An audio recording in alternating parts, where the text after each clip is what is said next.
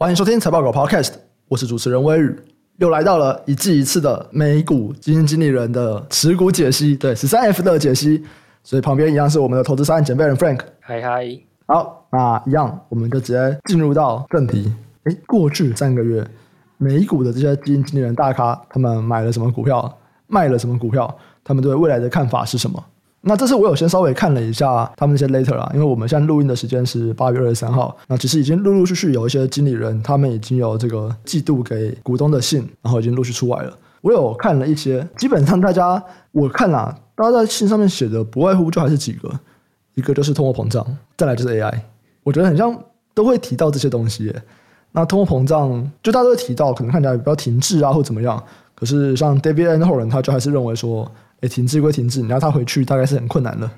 就是他认为这个通胀的这个僵固性是很高的，大家一旦涨价了，你要他跌回去很困难。所以他认为价格可能就会在这边这样子。然后市场好像还没有完全意识到这件事情，代表什么？代表市场可能预期接下来成本还是会降低，但实际上可能不会。嗯，这是 David Anhon 的观点这样子。然后像 Third Point，他们则是花了蛮大的篇幅在讲 AI 啊。哦，他们非常看好这一块，他们还是觉得说，现在我们还在非常非常的前期，这是一个经济巨变的初步阶段，未来不管是对劳动生产力啊、企业的利润，都会有非常大的影响。他说，不管你是要跟发现火这件事情，或者是发明轮子，或者跟工业革命相媲美，都可以，只是它不会是几十年的这个改变，它会在几个月甚至几年之间就会有这么剧烈的转变。哇，好，反正这边都是比较宏观的东西啊，大家非常看好那。站在经理人的观点，你觉得他们过去这三个月，他们普遍来说，他们是买更多股票呢，还是卖的比较多呢？我觉得是明显买更多诶，而且我觉得产业超级集中的，就是基本上都集中在科技那一块，尤其是跟 AI 相关的那些股票，就是 AI 嘛，所以他们才要花那么大篇幅去解释，对啊对啊，跟股东说明啊。我觉得方向一致啦，尤其是那种它的风格比较灵活，就是偏交易员那种类型的，就是这种趋势非常明显的。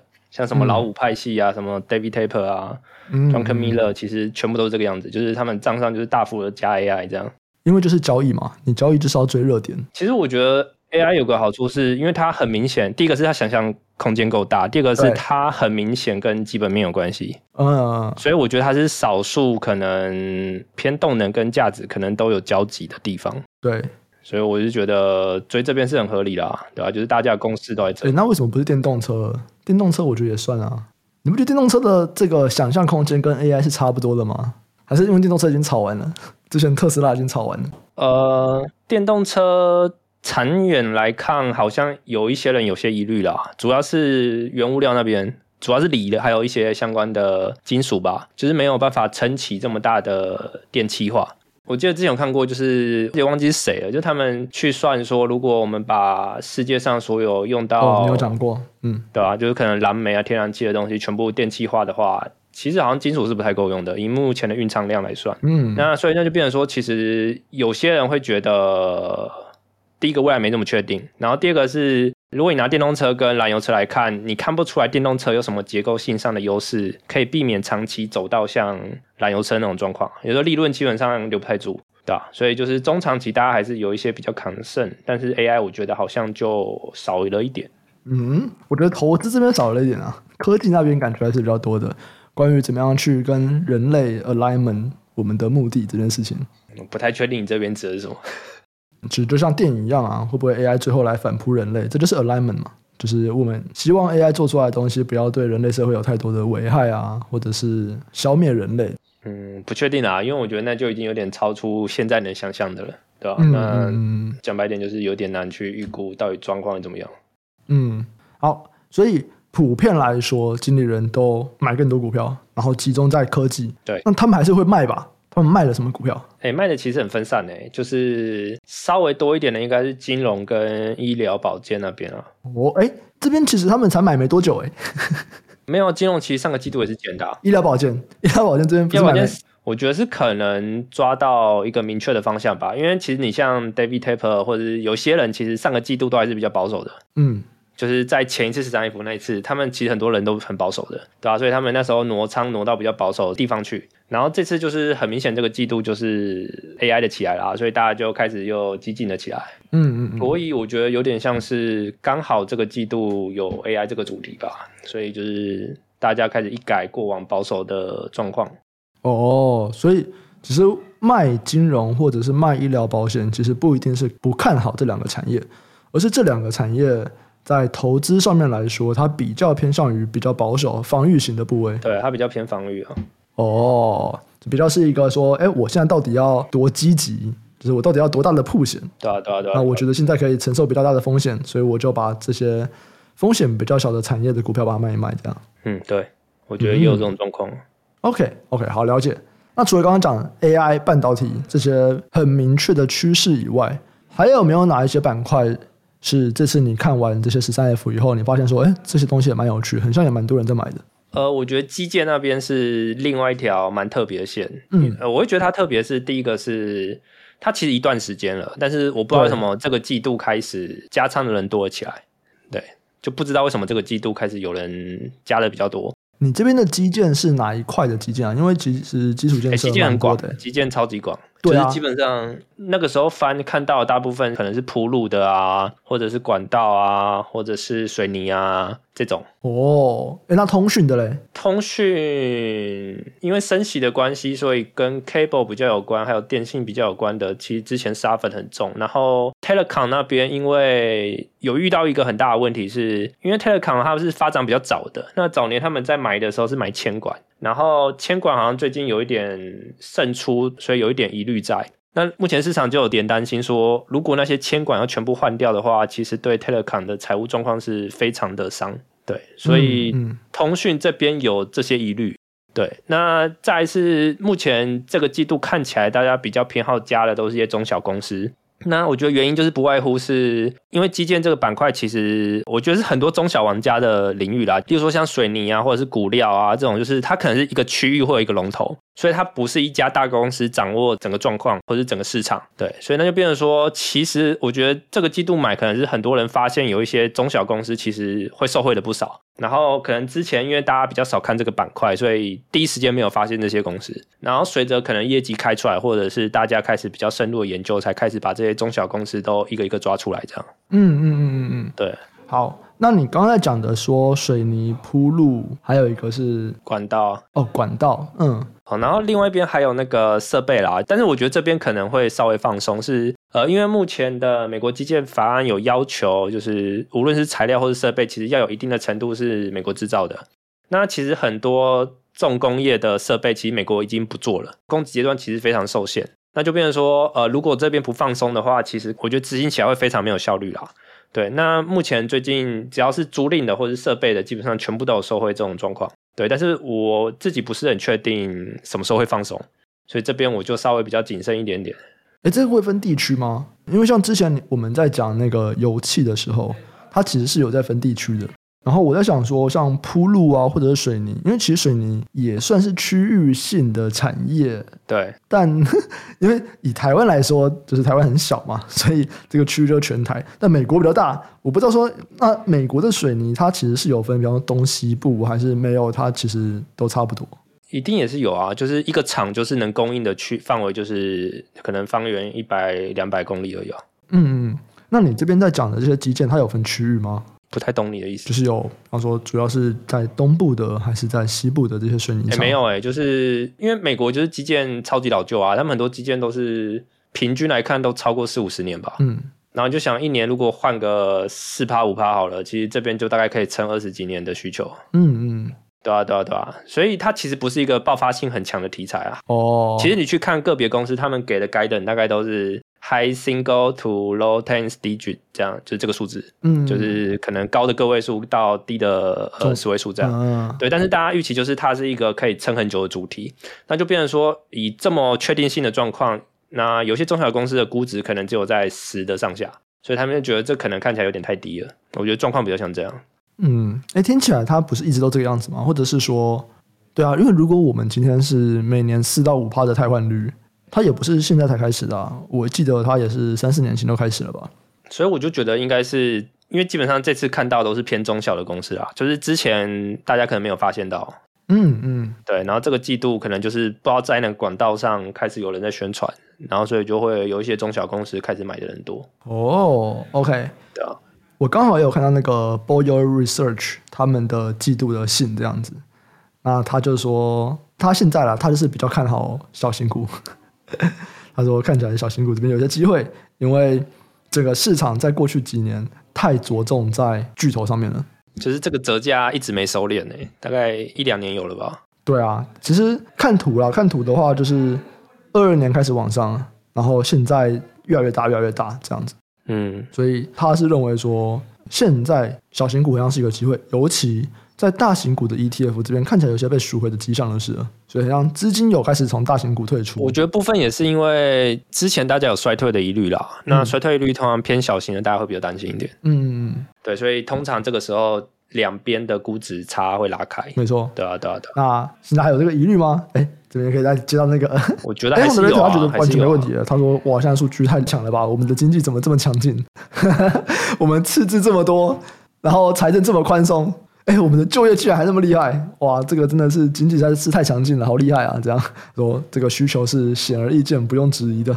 嗯，我一直觉得就是这两个季度数字其实有点分歧啦。嗯，我会觉得有点分歧啦，对吧？那你可以说比较担忧的那边就会觉得说，第一个是通膨可能会上去。那通膨上去的原因，其实讲白点是因为供给那端，就是很多东西的供给其实不是这么容易开出来的。嗯，对吧？那有另外一部分是说，这个季度好像超额储蓄有用完吧？还有这个东西哦，他们有储蓄这件事情哦，就是疫情那个时候的超额储蓄，好像会在这个季度弄完。但是对我来讲都是看看啦，因为基本上我还是比较下善的人，对吧？所以就是看看他们怎么从上下去看这件事情，但是也很少会下到决策上。嗯，好，刚讲完基建，还有吗？房地产我觉得也是一个我蛮关注的地方然后，房地产回来了吗？回来吗？我觉得比较像是杀过头哎、欸。主要是我说要回来了吗？他很惨呐、啊，房地产过去几季很惨呐、啊。哎、欸，其实上个季度就已经有反弹不少了、欸。嗯，那我觉得讲白点就是估值杀过头了，因为呃，尤其是办公室那边的状况，我觉得还是比较像流动性的问题，它就不是底层资产价值有什么问题。应该说底层的价值可能不如以往这么高，但是要到之前价格交易到这么低，好像也是有点过头。对，所以 Office 那一端看起来是已经有点杀过头，然后开始反弹的状况。那房屋建造基本上就是非常好嘛，房屋建造就是因为供需失衡的太严重了，所以建造这边没什么问题。然后我觉得最适合放空的应该是那个过桥融资那一段。哎，要不要解释一下这是什么东西呢？就是呃，有些人可能买房啊，然后他可能中间有一些短期的融资，就是可能银行只愿意贷他比较少的部分，就中长期的融资他可能拿到比较少。它中间可能有些差额，它可能会去找过桥融资去协助。嗯嗯，对，那这种都比较短期，而且层次上是比较高一点的，就是在债权上是更上面一点。那为什么它适合放空呢？呃，因为第一个是这个领域其实很多中小玩家，然后这些中小玩家其实它的相关交易人，我觉得也相当有限。那就变成说，其实交易对手有很强的动机去配合公司去做价。那所以我会觉得说，他们上面的报表那个数字看起来好像调整的不够及时。而且我觉得这个领域，第一个是我觉得比较喜欢这个板块的大部分都是散户，因为他的利息发的很多。你的利息是说股利吗？股利发的很多。OK OK，嗯，美国纯股族。对对对，美国纯股族。然后就是我刚刚有看到几家在低利率的时候，其实那个资产负债表扩张的很快。嗯，对。那讲白点，它扩张的这么大这么快，然后在利率这么低的时候。那账上那个数字，我觉得折价应该要有三四成吧，就是升息从去年升到现在升了这么多哦，对啊，跟之前的保险会有点像，对，就是升得太快，然后升得又大，嗯、然后刚好又有几家在疫情前那个时候把资产负债表扩张的很大，嗯，所以我觉得这边看起来怪怪的。OK，好，所以整个房地产这边，你觉得在建造这边整个都很棒，这个棒的点在哪里啊？就是大家还是在狂盖吗？呃。棒点在哪？就供需失衡很严重啊！就零八以后，其实对啊。可是你看，你讲那么多年呢，对啊，对啊，对啊，就是这么明显啊，就是这么简单的题目啊。就讲这么多年，它还是很棒，然后大家还是在买它，不对啊？这样子，它股价也没有一直飞啊？有吧？以这三四年上的新高啊。哎，你讲一档，我查一下。它是去年回档很多啊，嗯，因为去年升息的关系嘛，对，所以回档的很多啊。对啊。然后，但是升息以后发现，就是反而限缩了供给。因为原屋主不愿意去卖，因为卖了他要重新融资。嗯，那他们可能之前都锁在一个很低的利率，哦、所以反而因为这个原因，供给变得更少。哎，我没有 follow 到这一段，就我只有 follow 到说升息以后，结果所有的房地产概念股全部都跌，不管是建造还是卖的，全部都跌。呃，一开始是跌，因为大家会觉得说，现在利率这么高，谁要在这时候买房？对。然后结果发现，屋主也不愿意在这时候卖房，嗯，因为他们如果这时候卖了，他们要重新融资，他们要买新房，他们要重新融资，所以他们会把自己的利率锁在一个很高的位置，所以供给也减少了。哦，是一个奇妙的，所以那就变成又达到一个另外一种供需平衡。对，又达到另外一种平衡，然后就变成不如大家想的，就是哎、嗯、这么糟，结果发现哎供给真的很紧，嗯嗯，然后就又在往上走。对啊，那现在基本上到新高的位置吧。嗯，然后你还有提到说，看起来办公室也有杀过头低阶，我觉得这边其实还算合理，因为你不觉得过去一个月一直有一些舆论吗？在讲说，哦，看起来 work from home 就是不行了，大家就是要回办公室。所以像最大的远端工作的受惠者 Zoom，他们就有要求他们的员工回办公室做 hybrid，就混合式办公。对啊，但是只要是混合式办公，其实需求就不会如以前多，因为其实像疫情前那个时候，大家原本预期供给要开，就是我忘记开在哪一区了，反正就是纽约那边供给要开，所以大家原本疫情前的数字啊，预期的是接近供需平衡。嗯，那你只要稍微大家有一点 hybrid 的状况，其实那个应该就供过于求了。哦，对对对对对对，所以这就是前阵子会杀的原因吗？可我觉得前一阵子应该已经杀到，就觉得说 work from home 会是一个蛮常态的感觉。就是这个季度啊，就大概杀到六月吧，嗯，开始大反弹这样，嗯嗯。但是我不觉得是因为 work from home 有什么明显的扭转啦，我觉得比较像是如果你用 PB 去看的话，其实我觉得应该都过头了。嗯，对，因为第一个是他们很多 REITs 其实也不全是 office，可能 office 比例很高，但是也不全是 office。那再来是 office 其实很多位置都很漂亮。它只是可能要改变用途，需要很长一段时间，所以稍微有耐心的人就会觉得这个位置可能过头了。哎，怎么样说明一下吗？什么叫做改变用途要很长时间？你是说向政府申请什么东西吗？他们改变用途，第一个要跟那个我忘记哪个单位了。但为什么、啊、就是有很多？不是本来就商办吗？所以你要改变用途，所以你要去，他们是市政府吧？哎，不是，他们是什么改成什么？无论改什么都需要去申请啊。为什么会需要改？因为他们不是本来就是商办，然后还是要商办吗？没有啊，没有啊，就是因为认为整个办公室供给过多啊，所以我要改变用途啊，可能改居宅啊，可能或者是改工厂啊，或者是改仓储啊。哦，对啊，对啊。所以看好也不一定是说我看好办公室用途。而是不一定，你就只是看好底层的那个价值，呃，因为很多办公室其实都是在都会区的中心哦。它可能是办公室可能没这么多需求了，但是落在市中心的中心那个位置，那个地段应该还是有价值的。只是它可能要改变其他用途，需要一段时间，而且可能需要资金和时间去改造。嗯嗯嗯，它不是这么的快，所以它不会这么快的反映在损益表上。嗯，对，所以我觉得整个状况，第一个是其实有点杀过头，因为你其实 现在看办公室，嗯，我觉得数字还不是很漂亮。嗯嗯，对，好啊。所以现在美国基础建设、房地产还有吗？呃，前面一点呢，我觉得生物科技也算明显，就是 DHR 跟 BX 对吧？那我看了一下，基本上是因为疫情期间，就是在生物科技这边有一股热潮啦，然后现在就是。退潮了，所以客户的需求大幅下降。嗯，那目前看起来给的 guide 是 Q 四大概会落底，对吧？所以可能有些人就是在赌周期了吧？哦，疫苗那几家都超惨的。嗯，这真的就是一次性了。对对对，对，真的就是这个，真的就是一次性。然后那段时间大家都上修吧，因为那个时候很多卖方的预估都是认为可能每年要打一次。嗯，所以现在你说大家会去买的，应该还是那种。产品组合比较分散的吧？产品组合分散吗？其实我觉得有一些是公司自己也有一些题材啦，像是这两家应该都是要分拆。哎、欸，你没有说哪两家？DHR 跟 BX，嗯，这两家也是有分拆的状况在啦，对吧？所以可能个别有一些题材，那看起来就是要留生物科技这边啦。那再来是生物科技，其实从半年前吧，大概三个月到半年前，其实就有人觉得就是长期需求应该还是够强的。那只是因为疫情的关系，所以走了一个很大的周期，所以就其实大概上个季度或上上个季度就有看到有人觉得生物科技可以减的。嗯，对对对。好，所以在这边一个是生物科技可能落地，然后又有这两间公司 DHR 跟 BX 它有明显的比较多人买的。嗯，好。然后你还要写笔电，哦，笔电这个我觉得就蛮简单的吧，因为笔电都复苏了。对啊，所以就其实很多看起来讲白点就是在赌周期要落地了。我觉得笔电也不用赌啊，笔电就是已经很明确了。对啊，蛮多看起来都是这样的。对，还有吗？还有什么是你觉得是在赌落地的？刚刚生物科技也算，然后笔电还有吗？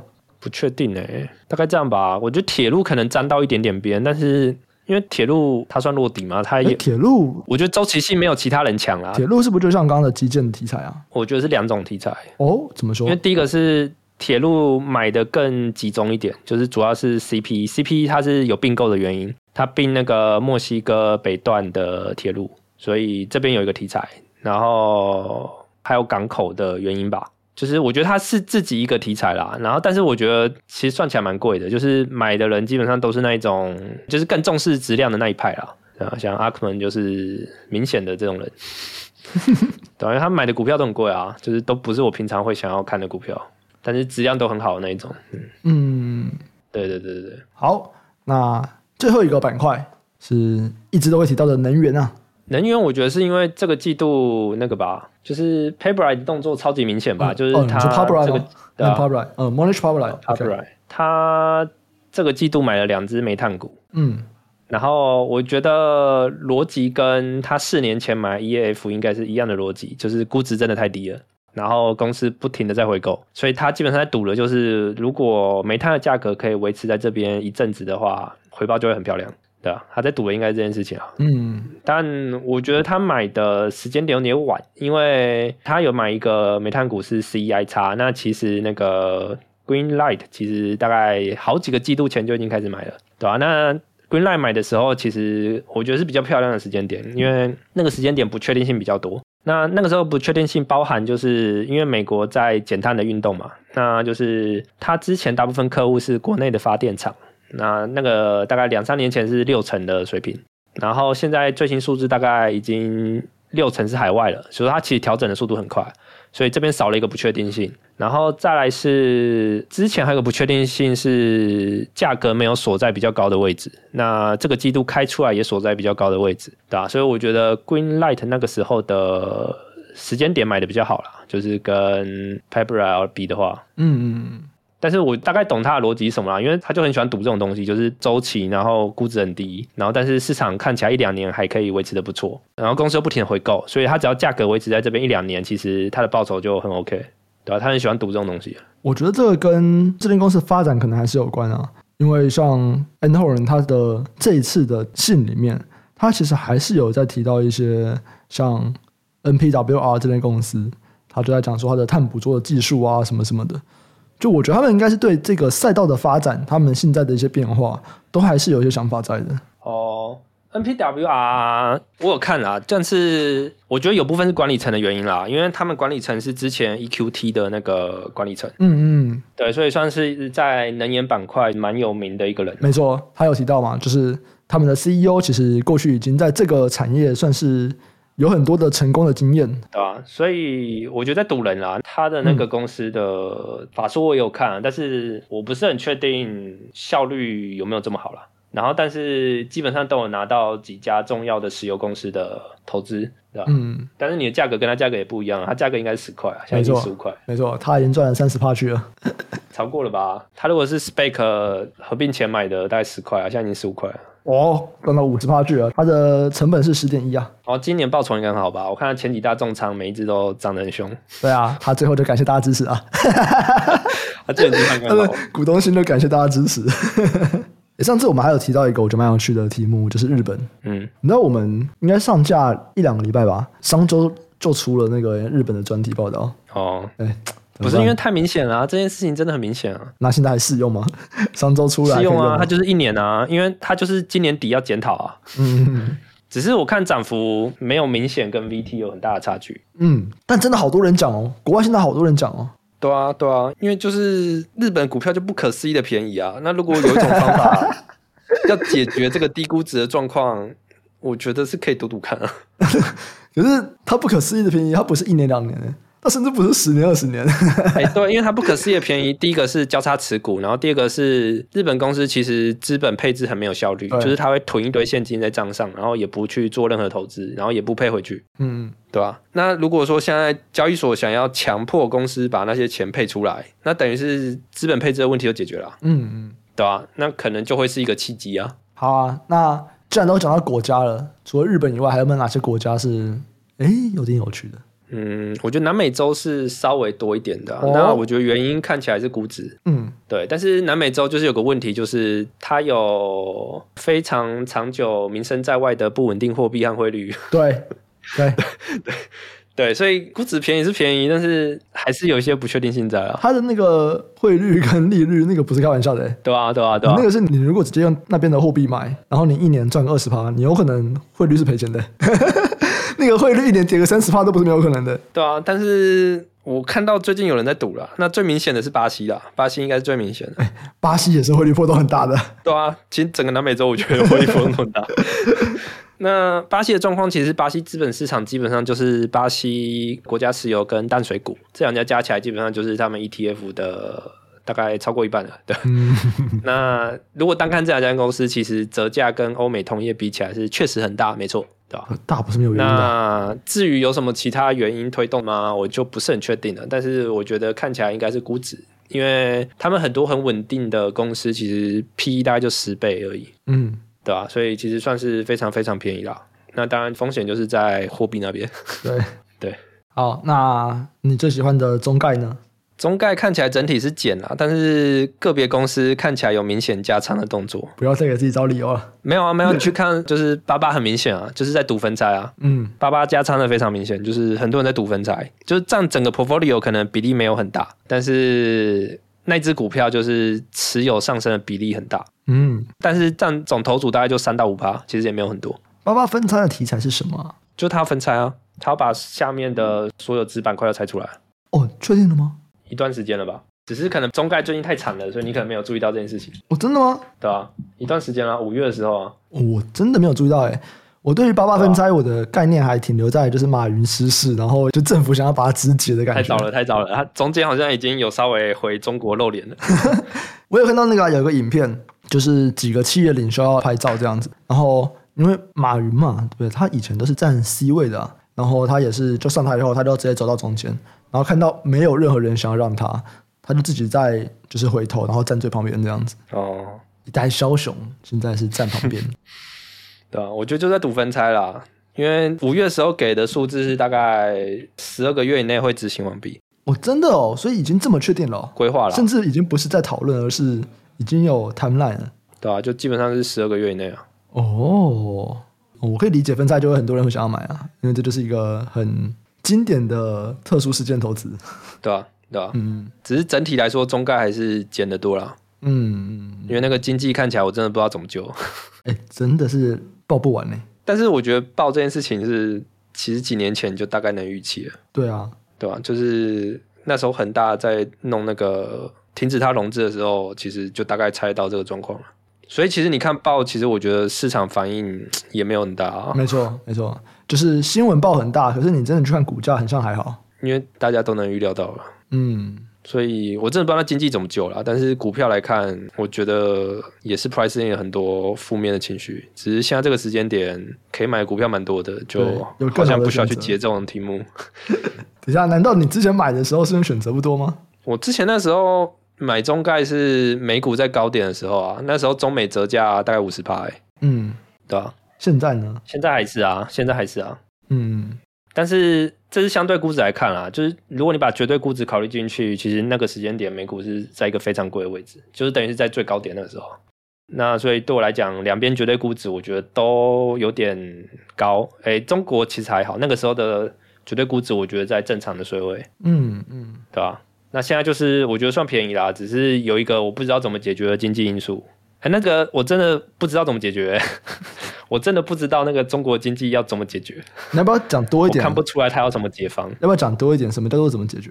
呃，因为中国过去是一个投资驱动的市场，是它一直没有转型成内需消费的市场。嗯，那如果是投资驱动的市场，它现在遇到几个很大的问题。第一个是外资不愿意进去投资。嗯。然后第二个是出口的问题，很明显就是欧美都想要不一定是走到去中化，但是适度的分散，目前看起来是很明确的趋势。所以那就等于是它几个 GDP 项出口看起来有结构性的问题，投资看起来有结构性的问题，因为外资不投资。然后如果你现在要投，你除了房地产，你还可以投哪？对吧？因为你几个比较大的资本支出可以去的地方，像是半导体啊，你被打死了，设备直接被卡死，你也很难在这边去做大量资本支出。但是如果你要继续投在基建跟房地产，它其实几年前就已经有点泡沫状况了。然后尤其是中国接着会有一个人口非常快的下降，然后这是移民补不起来的事情。第一个是有人想要移民去吗？我不确定。然后第二个是中国这么大人口，其实其他世界的移民基本上也有点补不太起来这么大人口缺额，所以就住宅那边的需求看起来是结构性的往下。然后加上整体来看，就之前就已经是泡沫的状况了。所以它基本上需求那一端不知道打在哪，它没有一个地方是你投资本支出可以看到很明显的货币乘数的，你找不太到这个地方。然后它的消费又一直起不来，就是内需的消费又起不来，所以它 GTP 项没有一项是看起来有办法救起来的。我真的不知道这怎么救，我真的看不出来知道怎么救，我可能经济不够好。没有，中国有中国的玩法嘛？我不知道啦，但是就看起来就真的不知道怎么救。嗯嗯。因为我觉得它都是一些已知的事实嘛，这跟你当时在买中概的时候，当时为什么不需要考虑到这些点呢？呃，当时有考虑，但是基本上你做反向，如果你有看过价投书，你应该会发现，其实很多人在做反向，他们的假设是相关利益人会做出正确的行为，嗯，他们有动机做出正确的行为。我那个时候其实也有一点这个假设，但是后来发现，咦，好像不是这个样子。就大家都跟你说了，对，中国不一样。对不起，它不一样。啊，所以我们在国家这边，我们聊了日本啊，聊了南美，然后主要是巴西啊，再来就是中概这边。好，那最后还有没有什么东西是这是十三 F 我们看到，然后还比较没有提到，你最后想要补充的呢？其他我觉得还好诶，因为我真的觉得这季十三 F 最明显就是科技啦，其他真的都不是很明显啊。所以这次讨论人好像也没这么多。嗯，因为很明显就是科技独大。没错。对啊，在这边你有什么想法吗？自己的想法？没有，我觉得这个季度就是比较没有资讯含量的季度。你每期都这样说，你每期都哦，这季东西好少。就是比较有资讯含量，就是房地产那边，就是可能有一些公司是以前没看过的。嗯，那至于其他东西，我觉得至少板块上的逻辑之前都 follow 过。笔电比较少吧？笔电就周期啊。